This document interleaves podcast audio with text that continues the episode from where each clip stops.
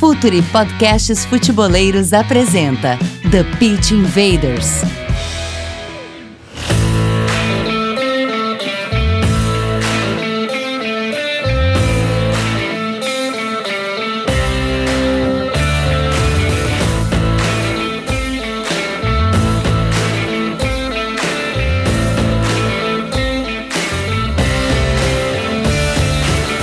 Olá, futeboleiros! Olá, futeboleiras! Futuri Podcasts apresenta The Pitch Invaders, episódio 164. Incrível!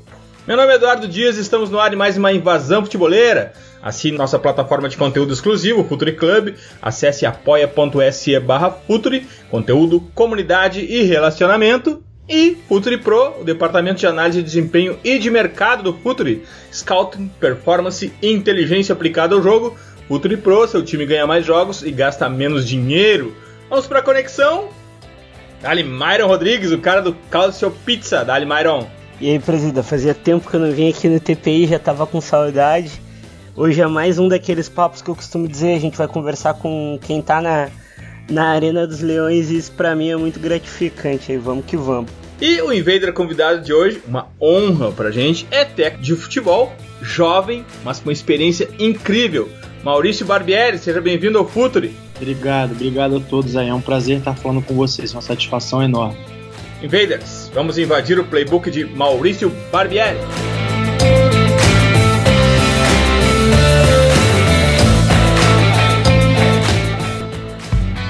Está no ar o The Pitch Invaders, podcast semanal do projeto Futuri.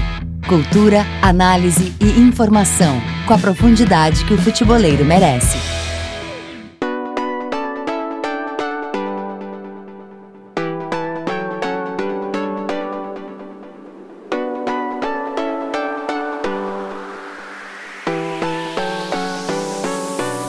Nós, nossos Invaders, curtimos muito quando aparece para alguém. Aqui, como o Mário acabou de falar, tá lá dentro, tá na arena, tá lutando contra os leões. Não só pra gente aprender, mas também pra debater em conjunto o mundo do futebol, alguma profundidade, fugindo um pouco do óbvio que costuma pautar as entrevistas dos técnicos, sempre pressionados. Uh, que bom que o Barbieri tá aqui com a gente. Já podemos falar sobre um tema, eu acho que o primeiro tema, e é um, praticamente uh, já um clássico de quando chega algum técnico por aqui. Uh, e me parece que é um grande ponto de partida para a conversa é para a gente falar sobre contexto, Barbieri. Todo técnico tem sua ideia sobre jogo, mas o contexto, seja de características do jogador, posição na tabela, região do país, eu acho que é uma coisa que influencia bastante. Se o clube é pequeno, é grande, perfil histórico do clube. Quanto que tudo isso em volta, Barbieri, acaba influenciando na tua ideia de jogo? De alguma maneira, tu achas que a ideia deve prevalecer? Ou, por outro lado, o contexto acaba influenciando muito na tua ideia? E eu acho que, de contexto diferente, tu é a pessoa certa para falar, né, Barbieri? Tu passou por vários contextos bem diferentes na tua, na tua carreira até aqui. O que, que tu acha dessa, dessa relação contexto e ideia? Bom, é, fico feliz pela pergunta, porque ela é extremamente pertinente né, e pouco discutida. É, não, eu acho que o contexto faz toda a diferença, até porque a ideia é, de jogo de qualquer treinador é uma coisa abstrata, né? Quando você fala de ideia de jogo, você está falando de alguns conceitos ou princípios que o treinador entenda é, que vão lhe dar vantagem, enfim, ou que ele entenda que qualquer tipo de questão é, ele vai é, ir, é melhor ir por aquele caminho, né? Mas essa ideia de jogo ela é totalmente dependente do contexto, ela não existe de forma isolada, né? Então é preciso que toda vez que eu chegue num lugar eu leve em consideração a cultura local, e aí eu estou falando de regionalidade, estou falando da cultura do clube, eu tenho que passar pelas características dos jogadores, é, eu não posso esquecer é, a maneira como o clube vinha atuando. É, no clube eu digo a equipe, né? Então, se eu tinha uma equipe, uma proposta mais reativa e agora eu quero uma proposta mais propositiva, eu preciso entender o que, que essa transformação vai acarretar.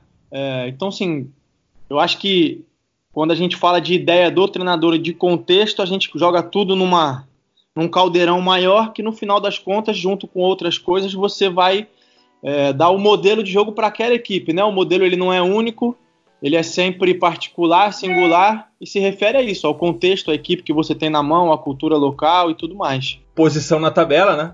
Posição na tabela, perfeito. Momento, né, da competição, momento da temporada, objetivos da temporada. Também que tem que ter claro quais são os objetivos. Tem clubes em que você chega que o objetivo único exclusivo é ser campeão, não tem outra coisa. E tem outros em que você tem talvez mais tempo para buscar, lógico, ser campeão, mas isso não é uma coisa que vai determinar. Você tem mais tempo para estudar, para experimentar, para buscar coisas novas, né? E a gente está numa sociedade que hoje é extremamente imediatista. É, então, a maioria das pessoas querem tudo para ontem, não querem esperar, não querem. Ninguém mais quer plantar e esperar semear, né? Todo mundo quer só colher. Então é muito complicado. Professor, foi muito legal tu falar sobre regionalidade e diferenças de jogador e a gente pesquisando aqui a gente viu o teu estágio no Porto lá. Qual é a diferença do jogador uh, nascido e criado na Europa para o jogador nascido e criado no, no, Brasil? Porque muitas das discussões elas são permeadas por ah, o futebol é igual em todo lugar, ele pode até ser igual, mas a cabeça do jogador é parecida. Eu queria que tu falasse um pouquinho sobre essas diferenças. Ah, eu acho que é muito mais uh, uma diferença em relação a a comportamento, a maneira de encarar o jogo, a maneira de encarar os treinamentos, é, porque a diferença ela é de formação, né? Quando você, a gente tem tem a tendência de, de quando fala de futebol querer reduzir as coisas só ao futebol, né? Mas quem joga futebol são seres humanos, né? São antes de, de jogadores eles são pessoas, eles têm uma formação que está é, tá de acordo com a região, com o lugar onde eles vivem, com a formação do resto daquela população. Então a gente sabe que quando você pega um europeu e põe no Brasil, é, ele tem determinados comportamentos e hábitos que são diferentes do, do brasileiro, e isso se estende ao futebol. Eu acho que de maneira geral eles conseguem ter um equilíbrio emocional maior do que os jogadores sul-americanos, isso tem a ver com a questão né, de, de formação, de cultura do povo mesmo. Eu acho que esse equilíbrio emocional que eles conseguem ter faz com que eles se relacionem com o jogo de outra maneira. É, então, até na questão de entendimento é, do jogo, não vou dizer que eles entendem mais ou não, mas eles têm uma maneira, talvez, de atuar que seja um pouquinho menos instintiva do que o jogador sul-americano, né? O jogador sul-americano, até por formação, por histórico, tem o hábito de ser mais instintivo dentro do campo, de ter uma relação com o jogo mais empírica, vamos dizer assim, né? E o europeu, até por característica e tudo, e, e, pelo que eles vêm buscando na formação nos últimos anos, ele acaba tendo um pouquinho de uma relação diferente com o jogo, de um entendimento maior do que é a função dele, é, de como isso se relaciona com os companheiros, de, de como isso contribui para o modelo de jogo e por aí vai. Barbieri, aqui no Brasil, o caos das ruas fez com que a gente faça com que a gente produza um dos jogadores mais técnicos do mundo. Uh, mas a gente precisa avançar muito na questão mental, me parece que essa é a fronteira inexplorada do futebol, a mentalidade não só em termos de resiliência ou mentalidade esportiva mesmo, mas o saber jogar o jogo. A base no Brasil hoje ensina a jogar o jogo ou a gente ainda está produzindo o jogador focado na sua técnica, na solução de problemas pelo talento puro e simplesmente? A gente já conseguiu avançar para isso?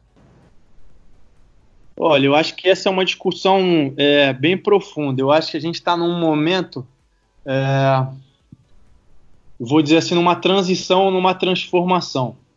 Porque eu entendo que a função da base é formar o jogador, né?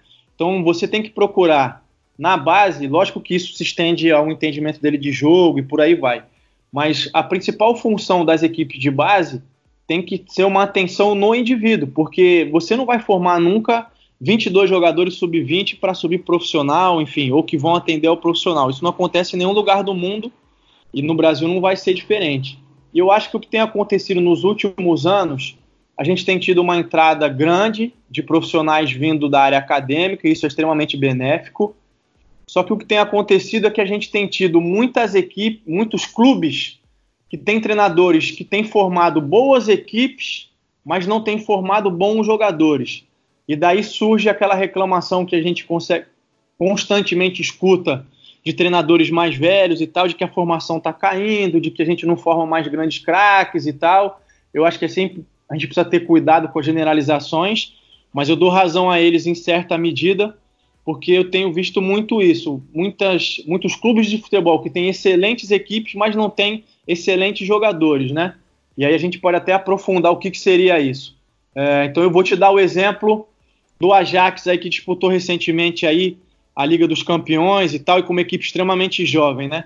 É, um dos zagueiros deles tinha subido aqui profissional com 16 anos. Ele tinha idade ainda para jogar no juvenil, mas por ser um talento, por estar tá se destacando, ele queimou etapas e foi é, promovido para o profissional, porque lá era um ambiente onde ia exigir mais dele. Então a preocupação do Ajax naquele momento não era ser campeão juvenil, nem tampouco ter uma equipe extremamente competitiva. O foco da formação era no indivíduo. Então aqueles indivíduos que iam se destacando, eles iam queimando etapas. E aí eu posso citar para vocês o exemplo do Renier, que foi recentemente vendido ao Real Madrid quando eu estava no Flamengo. Que as pessoas têm uma ideia equivocada de que eu trabalhei na base do Flamengo, não foi isso. Eu cheguei para ser auxiliar técnico fixo da casa, já no profissional, e o Carpegiani era o treinador. Então eu fazia esse papel de transição entre base e profissional, precisava chamar os meninos para completar os treinos, enfim. Em muitos momentos ficava em um, em um campo separado com eles e eu perguntei ao pessoal da base quem eram os destaques da base. E eles falaram: olha, o melhor jogador é o Renier. E até eu queria, num primeiro momento, subir ele para treinar. Eles, não, é muito cedo, é muito cedo. Ele tinha na época acho que 15 ou 16 anos.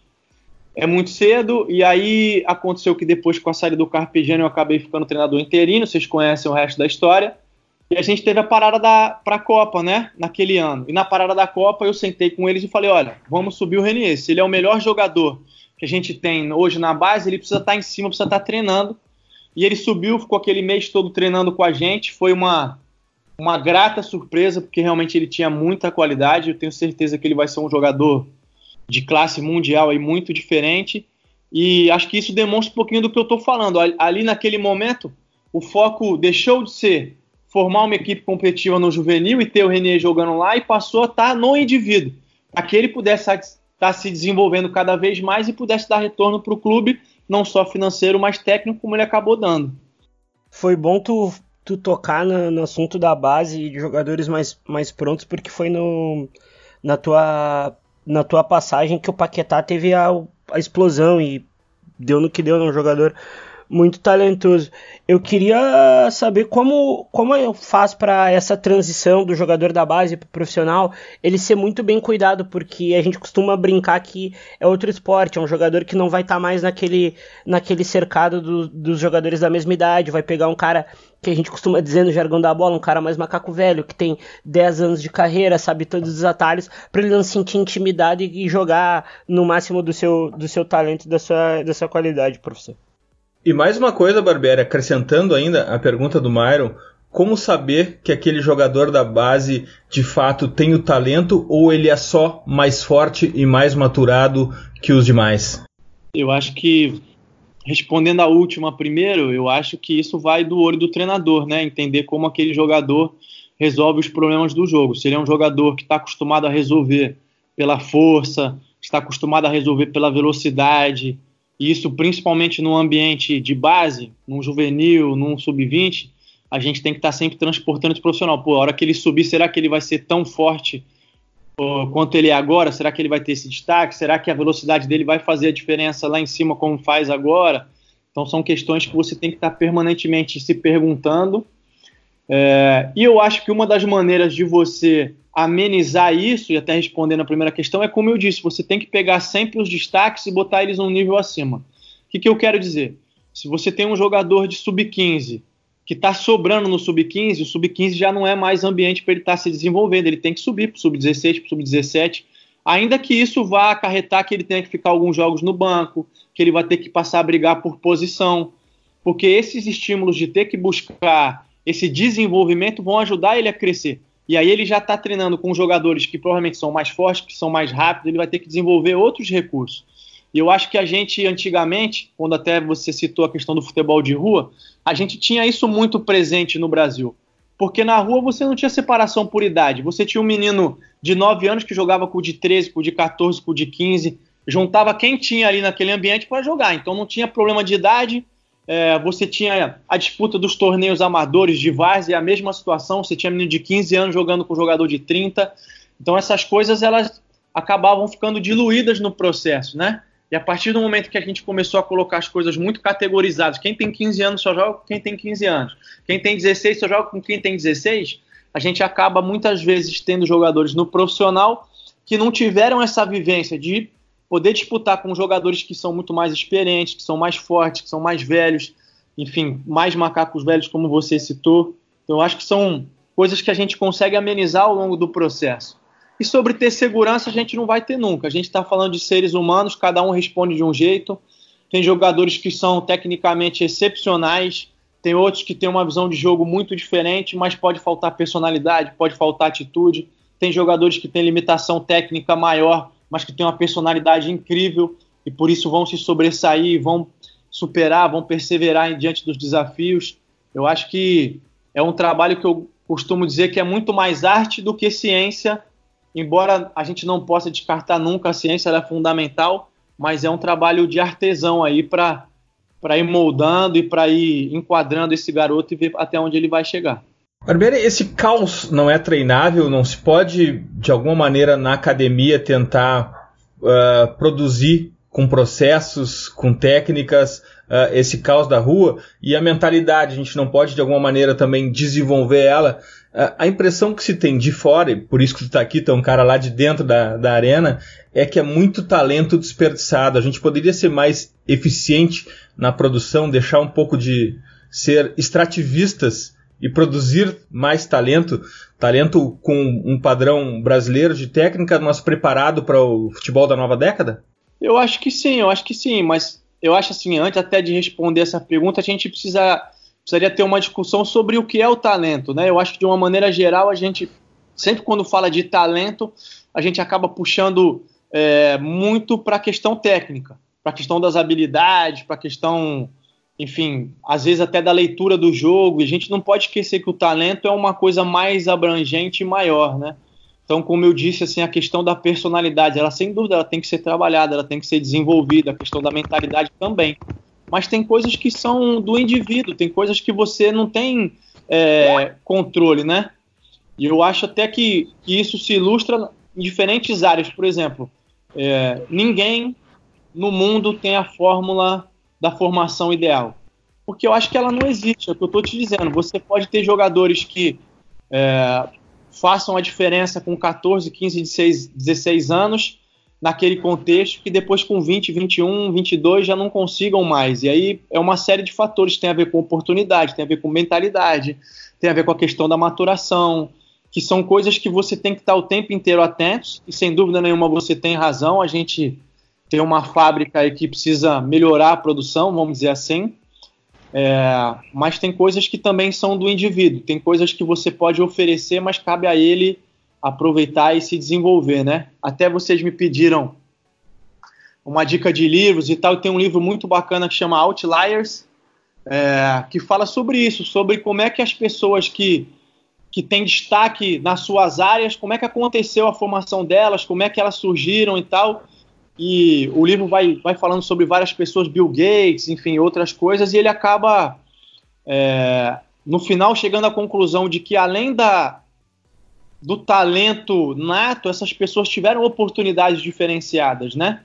É, tiveram ao longo da sua trajetória de vida é, circunstâncias e contextos específicos que favoreceram com que elas tivessem esse destaque. Então eu acho que é isso, assim, de uma maneira geral, a gente precisa sim melhorar a formação, mas a gente não pode esquecer que a gente nunca vai ter o controle pleno sobre tudo isso, né? Outliers de Malcolm Gladwell, que eu sugiro não só esse livro, mas todos os livros dele. Sou muito fã, é o meu escritor preferido, principalmente pela abordagem sobre o esporte que ele tem.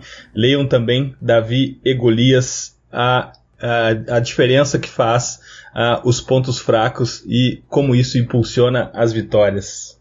Uh, professor Maurício, uh, a, a, a, gente pesquisa aqui tudo que uh, quando a gente vai falar sobre o sobre o convidado, eu vi que tu é formado pela USP e tem como visão as coisas mais do Brasil, como é nascido e criado aqui, e foi para uma escola totalmente diferente que é a do Porto, da periodização tática, estagiar, muito jovem. Eu queria saber o quanto os do, o, as duas escolas, a brasileira e a portuguesa, que é um pouco mais regrada uh, em treinos, impacta no jogo que tu tem hoje em 2020, nas ideias que tu tem uh, na tua cabeça no dia a dia quando treina algum clube. Ah, eu acho que eu costumo dizer que a, o meu período lá foi fundamental. Na verdade, foi o que me abriu os olhos e que me fez realmente é, decidir seguir esse caminho de querer ser treinador, porque a formação é, na USP é uma formação excepcional, né? A gente está falando de uma das melhores universidades da América Latina. Mas em relação é, ao estudo do futebol, especialmente naquela época, era muito muito precário, né? Era, era assim, pouquíssimo material, pouquíssimos livros. Isso não, não se refere exclusivamente à Universidade de São Paulo. Eu acho que naquela época eu me formei em 2004, a gente tinha pouquíssimas publicações no Brasil sobre futebol que tivessem um cunho técnico, que tivessem um cunho tático. Você tinha biografias, você tinha é, livros de jornalistas contando sobre a Copa do Mundo, mas eram muito mais anedotas e causos do que qualquer outra coisa, né? E quando eu chego na Universidade do Porto, tinha uma biblioteca que eu me apaixonei, tinha uma revista espanhola que era fantástica, chamava Training Football, e toda a revista vinha acompanhada de uma entrevista, e depois os outros artigos eram todos artigos de, de técnica, de tática, de preparação física, é, tinha inúmeros livros é, sobre tática, sobre é, treinadores falando do seu modelo de jogo, das ideias. Que ano isso, Barbieri? Isso em 2004. Uau! E aí eu tive a oportunidade de fazer o estágio no Porto. Eu fiz com o professor José Guilherme, que na época era treinador do Juvenil e que depois virou uma referência na periodização tática, né? Vem constantemente ao Brasil dar cursos e tal. Então fiz o estágio com ele, tive o contato com o professor Vitor Frade, e ali naquela época estava surgindo a periodização tática, né? Ainda era pouquíssimo falado. Eu não vou nem dizer no mundo, até em Portugal mesmo se falava muito pouco. Se falava dentro do Porto, se falava, mas em Portugal como todo se falava muito pouco. Então aquilo me abriu um horizonte novo, assim, um encantamento. E a partir dali eu comecei a estudar e não parei mais, né? Fui estudar as diferentes escolas e tal. E eu acho que hoje é, o que eu penso sobre o jogo, mas principalmente a maneira como eu vejo o jogo, sem dúvida nenhuma, deve muito à periodização tática e esse estudo de diferentes escolas, aliado também à escola brasileira, porque você costuma dizer que, que no Brasil é muito difícil você ser treinador. Eu não digo isso apenas pela questão do tempo, apenas pela questão de contexto, de clube, de organização, porque o Brasil é um dos únicos lugares no mundo que você joga no sábado contra uma equipe que pode jogar por marcação zona e na quarta-feira outra equipe que marca jogando individual e depois no domingo já muda de novo e você tem que se adequar a isso. É sempre complicado você fazer esses ajustes. Então, sem dúvida nenhuma, a escola brasileira entender como é o jogo brasileiro, como o treinador brasileiro em geral pensa ou pensava, me ajudou muito também. Agora vamos tirar o, contexto um pouco de lado, como se isso fosse possível, né, Barbieri? E falar um pouco da tua ideia pura de jogo mesmo. A gente, para quem é, está ouvindo isso em qualquer outra época do ano, a gente está gravando na semana que Atlético de Madrid eliminou o Liverpool e aí se criou de novo o debate, né, do propositivo, é, da posse de bola versus jogo defensivo. É, a chegada das métricas, das estatísticas também faz com que a, a leitura do jogo se desvirtue muito. Fala-se muito sobre a posse de bola simplesmente como se isso fosse uma métrica definitiva, quando na verdade eu entendo que seja só posse de bola sem, sem ideia por trás é uma mera métrica de vaidade. Essas escolas, qual é a tua, tua, visão sobre essa batalha entre o bem e o mal, essa guerra do jogo defensivo? Uh, o jogo defensivo não sofre muito preconceito, o jogo com a bola de alguma maneira também não é super valorizado ou tem a ver também com a ideia do brasileiro sobre o jogo, né? Mas qual é a tua, tua, tua, tua posição sobre isso? O que que, o que que tu prefere? Tu prefere jogar com a bola? A bola é fundamental dentro da, da ideia, eu digo a bola, claro, em, em, em contraponto ao jogo defensivo, a quem espera para reagir. Qual é a tua ideia nesse aspecto para ti, Barbieri, independente do contexto, a tua ideia mesmo? assim, antes, antes até de, de, eu falar a minha ideia, eu acho que, é, que era importante a gente frisar que essa discussão ela é extremamente simplista, né? Porque é, a gente fala de jogo propositivo. Qual o jogo propositivo? Só existe um jogo propositivo? Quantas maneiras existem de atacar, né? E de defender? É, o jogo reativo. Qual o jogo reativo, né? É, quantas maneiras eu tenho é, de ser reativo? De que forma eu sou reativo? O que, que eu estou buscando quando eu estou sendo reativo? É, quantas vezes eu estou sendo reativo por opção e quantas vezes eu estou sendo reativo porque o adversário me impõe isso, né? Eu acho que talvez é, o maior exemplo que a gente tenha na atualidade aí, e eu não estou dizendo que seja um, um fã é, enlouquecido disso, mas assim, eu acho que o Liverpool talvez seja uma equipe que hoje consegue alternar entre, entre propor e, e jogar reativo e faz isso de diferentes formas. Eu acho que todas as equipes, de alguma maneira, é, acabam precisando ou tendo que ter né, é, as duas faces aí, vamos dizer assim, se a gente pode só estabelecer duas do jogo, né? É, mas dito isso, assim, eu particularmente sempre gosto é, de procurar ser o protagonista do jogo, tá? E aí a gente esquece um pouquinho a questão de ser propositivo ou reativo, mas de querer ter o controle das ações. E muitas vezes eu posso ter o controle das ações num bloco mais baixo. Eu posso ter o controle das ações esperando um pouco mais o adversário para usar os espaços que ele, vão, que ele vai me oferecer, né? Via de regra, claro, eu quero, se possível, jogar é, a maior parte do tempo possível no campo do adversário. Mas para isso eu preciso desenvolver uma série de recursos, como eu digo, de que maneira eu vou atacar, por onde eu vou atacar, quais são os recursos que eu vou usar. E tudo isso leva tempo, leva trabalho, leva assimilação.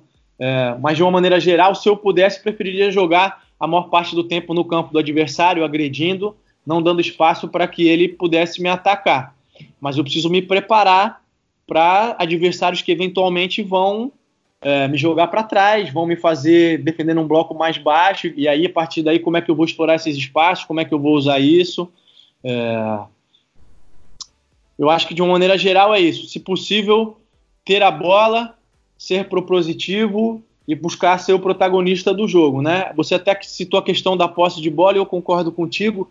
É porque muitas vezes a gente tende a colocar a posse de bola como uma coisa que você conquista e muitas vezes não é. Vamos supor, se eu fosse jogar contra o Atlético de Madrid, como foi o Liverpool agora, ter a posse de bola não tem mérito nenhum, porque o Atlético já está me oferecendo a posse. Então, o fato de eu ter a posse não quer dizer nada. Eu preciso avaliar o que, que eu estou fazendo com essa posse, né? O que, que esse número elevado de posse, o que, que eu estou fazendo com ele? Quantas chances de gol eu estou criando? Quantas finalizações? Quantas vezes eu estou entrando no último terço?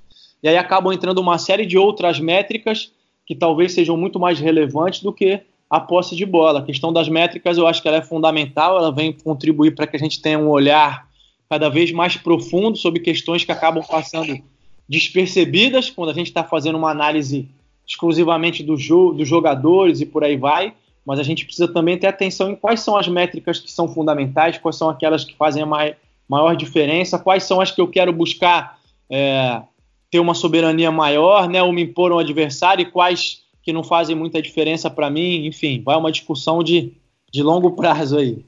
Uh, professor, uh, a gente vive uma discussão uh, no Brasil e aí ela pode até chegar no teu jogo que os jogadores do Brasil não são fadados ao jogo posicional e eu às vezes discordo porque jogadores brasileiros vão para a Europa, se adaptam ao posicional e rendem muito. O seu time não é nada posicional quando, quando joga, mas o que tu acha do jogo posicional como quase uma imposição uh, vinda de fora para dentro no futebol? Uh, qual é a tua visão sobre, sobre isso quando acontece? Olha, eu sou um, um fã incondicional do jogo posicional. Eu acho só que existem diferentes interpretações para esse jogo posicional, né? Porque quando a gente está falando de jogo posicional, a gente está falando essencialmente de ocupação do espaço. E eu não consigo pensar a minha equipe sem pensar em ocupação do espaço.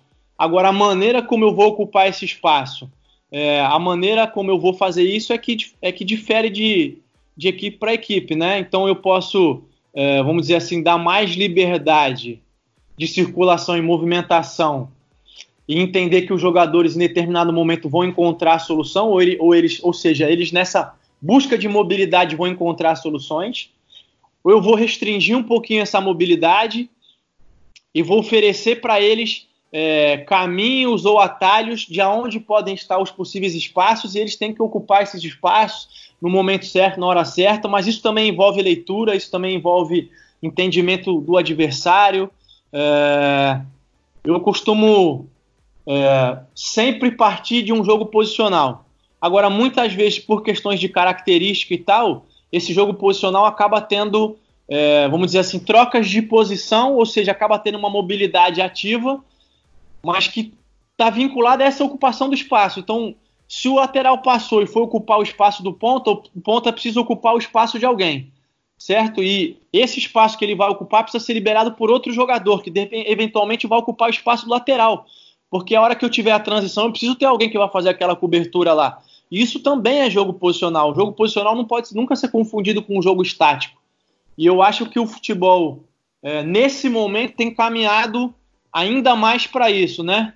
A gente tem visto aí é, as equipes todas, principalmente lá fora, atuando quase com uma linha de 5 sobre a última linha do adversário, mas isso tem sido feito de diferentes maneiras. Essa linha de 5 pode ser formada por dois pontas, dois meias e um atacante, um centroavante. Essa linha de 5 pode ser formada por dois laterais e os pontas vêm atuar como interiores, mais o centroavante, aí os meias passam a atuar numa segunda linha, como atua geralmente o Grêmio, que segura mais os dois volantes, por exemplo, espeta os dois laterais lá. Essa linha pode ser feita de forma alternada. Eu posso ter um lateral que, de vocação mais ofensiva, que vai atuar na última linha, e um ponta do outro lado de vocação mais ofensiva, que atua também aberto na última linha. O ponta do lateral que subiu vem atuar por dentro, e aí esse meia desce um pouquinho para construir. Isso também é jogo posicional, embora a gente esteja falando de uma mobilidade acentuada, isso também é jogo posicional, porque envolve uma ocupação racional do espaço, né?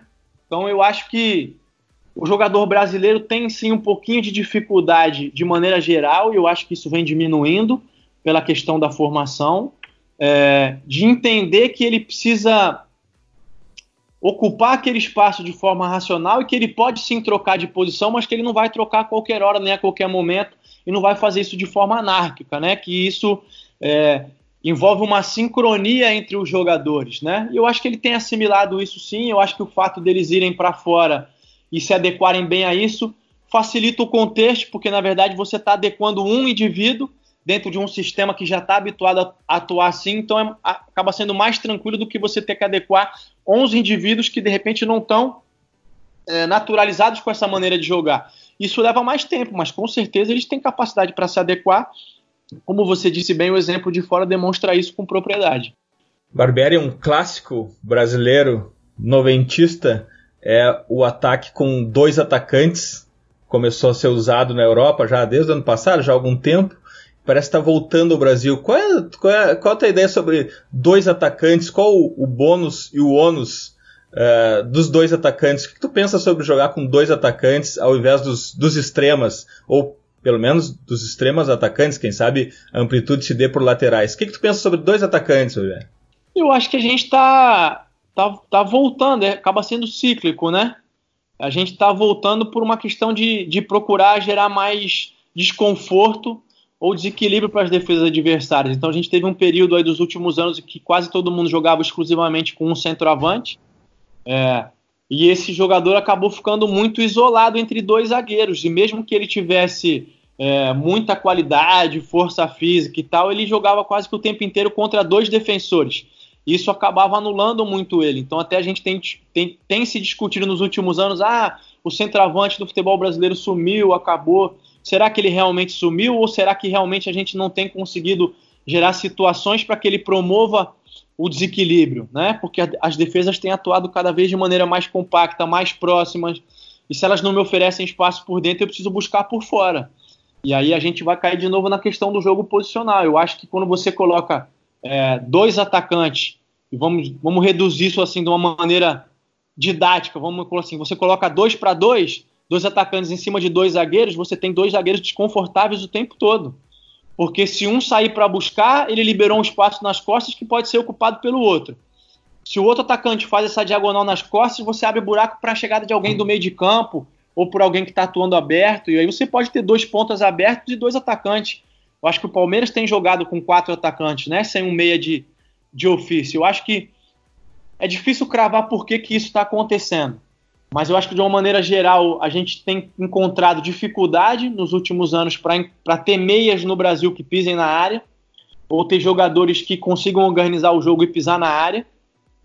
Eu acho que um exemplo muito evidente e clássico disso é o Ganso, que tem uma qualidade excepcional, isso não entra em discussão, mas que é um jogador que pisa pouco na área.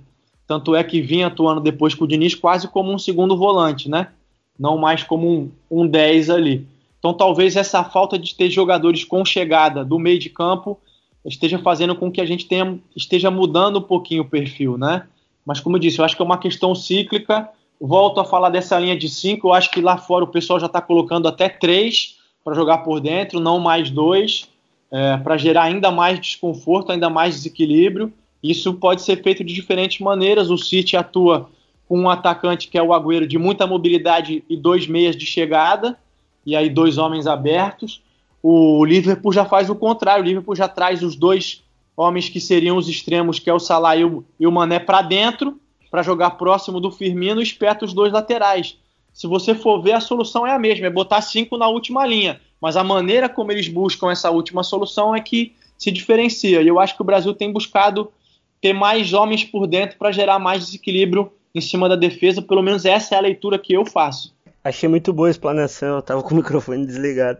Uh, professor, sobre saídas de bola e tal, o futebol brasileiro ele agora é cada vez com mais superioridade numérica na, no, nas saídas de três para gerar a linha de passe, porque o nosso jogo ele tá cada vez mais sendo gerido por zagueiros e volantes, que era uma coisa que há 10 anos atrás não acontecia muito no, no, no, nos times profissionais, né? Porque eram mais volantes de chegada e a saída mais pelos laterais. Como colocar isso na cabeça do jogador que ele precisa sair por baixo para o jogo ser mais construído? Como tu coloca isso em treinamentos e em conversas com o jogador de que isso precisa uh, ser bom para porque quando que aqui no Brasil a gente a gente só pega o final da jogada, mas eu tenho uma teoria que se a jogada iniciar bem, ela vai terminar bem como tu consegue colocar isso na cabeça do jogador para ele esquecer o torcedor que não é muito acostumado com os toques por baixo desde a saída? Olha, do, ao longo do, da minha trajetória eu não tenho encontrado é, grande dificuldade em que eles assimilem isso não, porque a colocação ela até é simples. Se a gente não conseguir sair bem por baixo, tiver que sair por cima, a gente já já entra tendo que disputar a bola, né? Eu costumo dizer para eles isso. Toda bola que eu coloco em disputa, eu tenho a chance de ganhar ou não né? E se eu consigo sair por baixo, eu não estou colocando a bola em disputa, então ela está sob o meu controle. Eu, eu é que vou escolher se eu vou sair pela direita, se eu vou sair pela esquerda, se eu vou sair por dentro. É, de uma maneira geral, eu acho que a maior dificuldade que eu tenho encontrado é que, num primeiro momento, os jogadores tenham é, algum tipo de insegurança sobre o erro, né? Sobre se errar no jogo, como é que a torcida vai responder, o que, que a direção vai achar. É, mas isso varia um pouquinho de jogador para jogador. Tem jogadores que estão extremamente é, confiantes, têm uma autoconfiança incrível, e aí no primeiro no segundo treino já estão fazendo, já estão arriscando, vão errar também, mas continuam tentando, e aí conseguem dosar isso bem no jogo. E tem alguns outros jogadores que têm um pouco mais de dificuldade, quando erram uma ou duas bolas já começam é, a se livrar um pouquinho da bola, e aí cabe ao treinador também buscar soluções para isso. De repente é encaixar mais um homem nessa saída, fazer uma saída de três e evitar que aquele jogador que tenha muita dificuldade seja responsável é, por grande parte das saídas. Enfim, a gente tem que buscar soluções. Mas de uma maneira geral, eu acho que a gente tem evoluído bastante nesse quesito. Acho que ainda falta muito, mas a gente tem evoluído. É, até em, em função da evolução da questão dos campos, eu acho que hoje na Série A você praticamente não encontra mais campos ruins, com grama alta. Os campos hoje em dia na Série A todos com a grama bem baixa, muito sintéticos, então assim, isso te dá a condição de saber que independente de onde você vai jogar, você consegue é, imprimir uma boa qualidade de jogo. Na Série B tem melhorado, você ainda encontra campos um pouco ruins, mas tem melhorado. Eu acho que essa evolução na condição do gramado, aliada a essa nova mentalidade dos treinadores, tem contribuído para que a gente evolua nesse sentido. Barbieri, o futebol tem, é muito conservador, Uh, e qualquer tentativa de inovação uh, no primeiro empate já, já, já, já é sufocada por professor Pardal, todo. Bom, eu acho que isso o mundo inteiro que nos ouve aqui já, já sabe como é a reação à inovação no futebol. Uh, outros esportes podem contribuir com o futebol em estratégias de ataque, de defesa, de postura corporal, basquete, handebol, principalmente jogos com bola, uh, conquista de território com bola. Tu te alimenta desses outros esportes? Eles são inspiradores para ti? O que tu consegue trazer de outros esportes para o futebol, Barbieri? Eu acho que, que sim, eu acho que é possível sim buscar. É, eu li muitos livros, se não todos os livros do Phil Jackson, né? E tirando aquela questão da parte psicológica que ele trabalhava, a questão do Zen e tal, é, em todos os livros ele fala do, do, sistema, né? Que ele usava. Que eu não, eu não sei se a tradução seria triângulo ofensivo, mas. É, isso mesmo. É algo... Triângulo ofensivo de Phil Jackson, isso mesmo. Isso, né? Então eu acho que dali a gente tira várias coisas que tem a ver de novo com a questão do, do posicionamento, a questão da ocupação do espaço. Então, assim, eu acho que esse é um exemplo, mas a gente teria muitos outros exemplos para citar de situações que a gente pode ir buscar. É, eu já vi algumas reportagens de que alguns treinadores foram buscar no futebol americano alguns princípios para trabalhar é, jogadas estratégicas de bola parada, com bloqueios, enfim. Embora isso também não seja uma novidade, né? A gente tem aí já há bastante tempo a utilização de bloqueios nas bolas paradas, provavelmente contra a marcação individual e por aí vai, mas eu acho que sem dúvida nenhuma é uma inspiração também. Eu acho que quando a gente fala de conservadorismo do futebol, a gente tem que discutir a questão do conhecimento. Eu acho que o que falta é conhecimento. As pessoas, na sua maioria, não conseguem é, interpretar ou entender o que está sendo feito e acabam fazendo a sua avaliação única e exclusivamente pautada no resultado. Né? Então, o Cruyff tem uma frase muito bacana que eu não, não me lembro é, como ela é, assim, estritamente, a palavra por palavra, mas é mais ou menos assim. Se você não consegue entender porque você está ganhando os jogos, tão pouco você vai entender porque você os perde quando começar a acontecer, entendeu? E eu acho que de uma maneira geral isso acaba acontecendo muito. É, quando tem alguma equipe se destacando, todo mundo elogia aquela equipe, mas não sabe efetivamente por que ela está ganhando. E aí, quando ela passa a perder, começa a buscar um monte de outras coisas, porque também não sabe efetivamente por que ela está perdendo, né? Isso tem a ver com, com a questão, é, com questões táticas, com questões técnicas, com questões de momento, é, de, de, vestiário, de jogador, enfim, com uma série de questões. Eu acho que como a discussão ela acaba nunca se aprofundando, a gente sempre acaba se pegando é, aos resultados. Então, eu vou dar um exemplo para vocês é, de novo. Quando eu estava à frente do Flamengo, é, eu não tinha o hábito de poupar os jogadores. Então, quase sempre eu colocava a equipe, poupava por cartão ou por lesão. E na época eu fui muito criticado por isso, pessoas dizendo que não tinha como, que isso não daria certo. E depois, no ano seguinte, o Jorge Jesus vem, adota a mesma estratégia e as pessoas, olha só o que ele fez, ele inovou. Não estou querendo me comparar a ele de maneira nenhuma, por favor, não entendam assim, mas estou dizendo, eu tive a mesma estratégia, mas como eu não tive os resultados, a avaliação de um modo geral era de que a estratégia foi equivocada. Quando veio outra pessoa e adotou a mesma estratégia com resultados diferentes, a estratégia estava certa. Então a gente precisa parar um pouquinho com isso no futebol brasileiro e eu acho que a gente tem condição de evoluir e crescer. Tu falar sobre, sobre poupagem é muito legal, assim, porque é uma conversa quase que semanal que a gente tem entre a gente, com gente de, de fora no nosso calendário, 38 rodadas, mais estadual, mais Libertadores, mais Copa do Brasil ou Sul-Americana. Como faz para treinar e descansar o jogador, professor? Olha, é uma questão difícil de responder. É, eu acho que quando você entra naquela dinâmica de jogar por um longo período aí, duas, três vezes na semana, né? Domingo, quarta, domingo, às vezes até domingo, quarta, sábado, enfim, você acaba meio que só recuperando e os ajustes que você tem que fazer eles acabam sendo é, muito mais na boca, na base do vídeo, do que efetivamente em treinamento. Eu acho, pela minha experiência, você consegue recuperar os jogadores. O que você não consegue, muitas vezes, é conseguir corrigir determinados pontos, determinadas situações. Você não consegue evoluir em algumas coisas, mas de uma maneira geral, recuperar, é, principalmente de Série A, onde as viagens são mais tranquilas, você consegue recuperar bem os jogadores para eles para eles manterem relativamente os mesmos índices físicos. Então, distância percorrida vai se alterar muito pouco, distância em alta intensidade vai se alterar muito pouco, número de sprints vai se alterar muito pouco, até porque eles se alteram muito em função do que é o jogo, em função do que é a característica do adversário que você está enfrentando. Eles não se alteram única e exclusivamente por questão de cansaço ou não, né? Então, assim, esses índices, pela experiência que eu tenho, vão se alterar muito pouco o que acaba acontecendo é o que eu te disse, que você tem pouco tempo para mudar. Então, por exemplo, se eu tive uma decisão no domingo e tenho outra na quarta, é, e são com adversários que têm atuação distinta, dificilmente eu vou querer, vou conseguir fazer alguma mudança maior na minha equipe para enfrentar o segundo adversário, porque eu não tenho tempo hábil para isso, e isso acaba prejudicando um pouquinho a qualidade do jogo.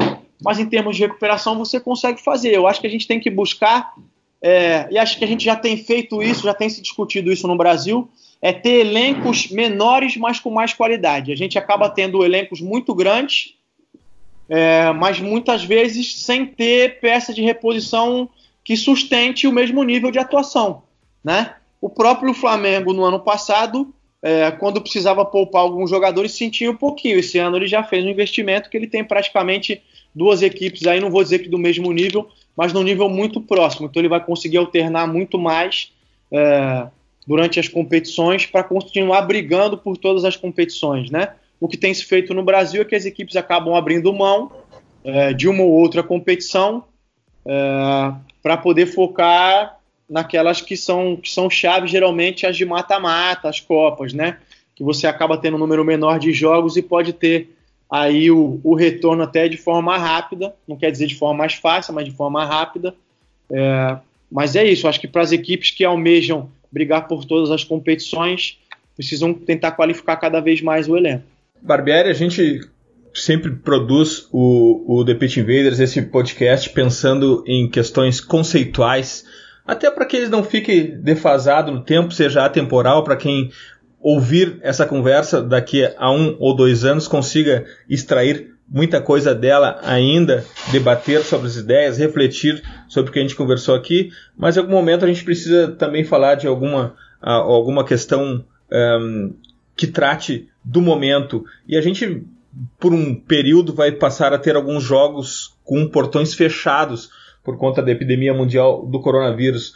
O jogo fechado, o jogo sem público, ele é um jogo diferente? Até que ponto isso influencia no jogador, na perda do foco, no abalo da mentalidade e concentração do que foi eh, treinado e proposto? Isso tem reflexo no jogo? Portões fechados, arquibancadas vazias, é um jogo diferente dentro de campo, Barbieri?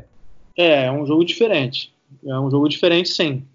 Uh, não, não essencialmente uh, no jogo em si, dentro das quatro linhas, né?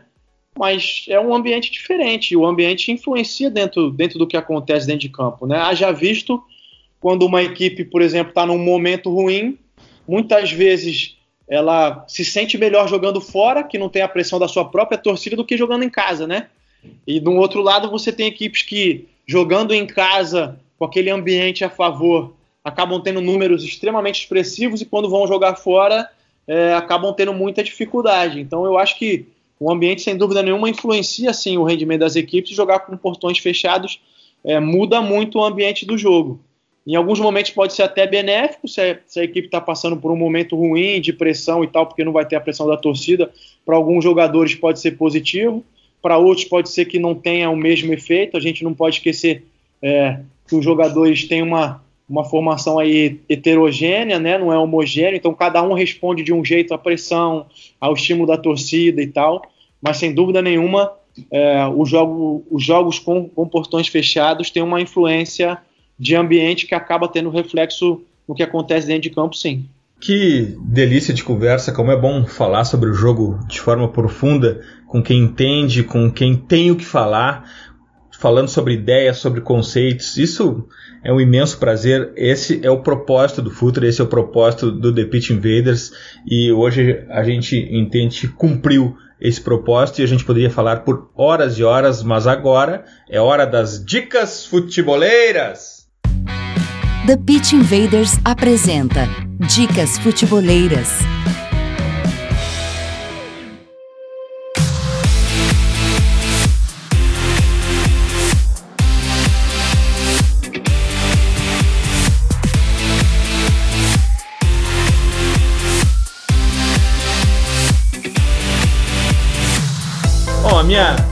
Dica Futebolera da semana é mais um episódio incrível, fascinante do futurismo. Aqui mesmo no canal do Futuri, Eduardo Tega e Paulo Calçade dessa vez conversaram com Agostinho Peraita sobre a evolução do jogo em vários aspectos, desde o humano ao tecnológico. É aquele episódio de podcast que passa rapidamente. É uma hora de podcast, mas quando a gente nota, ele já acabou e o tempo passou. Então eu recomendo fortemente. Essa é a minha dica futebolera da semana. E para quem quer testar seu espanhol, já deixa rolar o feed que vem logo após o TPI, o El Perro Invasor, com um guia da Libertadores totalmente em castelhano. Myron, tua dica futebolera? Eu treinei meu espanhol com, só para falar antes, eu treinei meu espanhol com esse podcast, com o Perro Invasor, e depois numa conversa que eu tive com um amigo uruguaio por telefone, foi foi muito bom, melhorei. Já agradecer ao professor Maurício pela conversa, por aceitar uh, bater esse papo com a gente. É sempre muito bom falar de futebol com quem tá na arena, com quem tá no jogo. E o meu minha dica é o texto sobre o Bukayo Saka, o menino do Arsenal, que eles chamam de camarada atrevido, porque ele é um lateral, volante, meia, muito jovem, vai acabar de completar 18 anos e já está se tornando um jogador de alto nível no Arsenal, presidente. Essa foi minha dica deixar aquele abraço para todo mundo aí e valeu pelo papo. Myron, a Série A tá suspensa, mas o Calcio Pizza não, né? Não, não para. A gente vai falar sobre os desdobramentos do coronavírus, o que pode vir a acontecer. Tá rolando um boato de ter um campeonato italiano com 26 clubes na temporada que vem. Então a gente tem muita coisa para falar sobre isso e de, logo e daqui 15, daqui 15 dias após o podcast que vai sair falando sobre o, o Corona vai ter também Calcio Pizza histórico, a gente não vai parar avisar, é bom avisar todo mundo, porque a bola para, mas a gente sempre tem alguma coisa para conversar com, com o pessoal todo aqui. Maurício Barbieri, tua dica futeboleira? É, dica futeboleira. Gostaria de dar muitas, mas é, tem um livro que eu acho que, que é especial, fala de futebol, mas também não só sobre futebol. É um livro que eu acabei comprando na Inglaterra e o título é The Dutch Spaces Different é, que a tradução seria como o espaço holandês é diferente, fala um pouquinho da maneira como os holandeses é, trabalham a questão da arquitetura e os espaços urbanos, enfim, como o país lida com essas questões de espaço, e ele faz um paralelo isso a como eles encaram também essa questão do jogo. Eu acho que é uma nação que contribuiu muito para a questão de entender os espaços do jogo, para o jogo posicional, como a gente abordou aqui. Então, acho que é um livro muito bacana. Fica a dica aí. E é isso, foi um prazer imenso estar participando. É uma satisfação enorme sempre poder sentar e discutir futebol de uma maneira mais profunda. Eu acho que eu, como treinador, e acho que a classe de uma maneira geral fica bastante incomodada quando a gente acaba discutindo só as coisas de uma maneira superficial, né? E acaba não se aprofundando e acaba reduzindo questões complexas é, a resposta simples e se equivocando muitas vezes. Então, é um prazer imenso poder falar um pouquinho de futebol com vocês aí de uma maneira um pouquinho mais profunda. Uma satisfação enorme. Eu estou à disposição aí para conversar em outros momentos mais vezes. Nós que agradecemos, Maurício Barbieri, muito obrigado. Agora é o Invader, faz parte da comunidade futeboleira do Futre, conte sempre com a gente, conte sempre com os nossos Invaders. A gente está aqui exatamente para isso, para ir além para falar um pouco mais profundamente sobre o futebol, sobre as ideias de jogo e de alguma maneira a gente também contribui para que as pessoas conheçam as ideias que raramente são discutidas no mestre de cada treinador. Obrigado pelo teu tempo, obrigado pelo teu conhecimento, obrigado por compartilhar tuas ideias com os nossos invaders, Maurício. Eu que agradeço, obrigado, uma satisfação muito grande. Valeu, um abração. Invaders, graças por estarmos juntos em mais este TPI. Futeboleiras, futeboleiros, nós somos o Futuri e temos um convite para vocês. Pense o jogo. Abraço e até a próxima invasão, The Pit Invaders.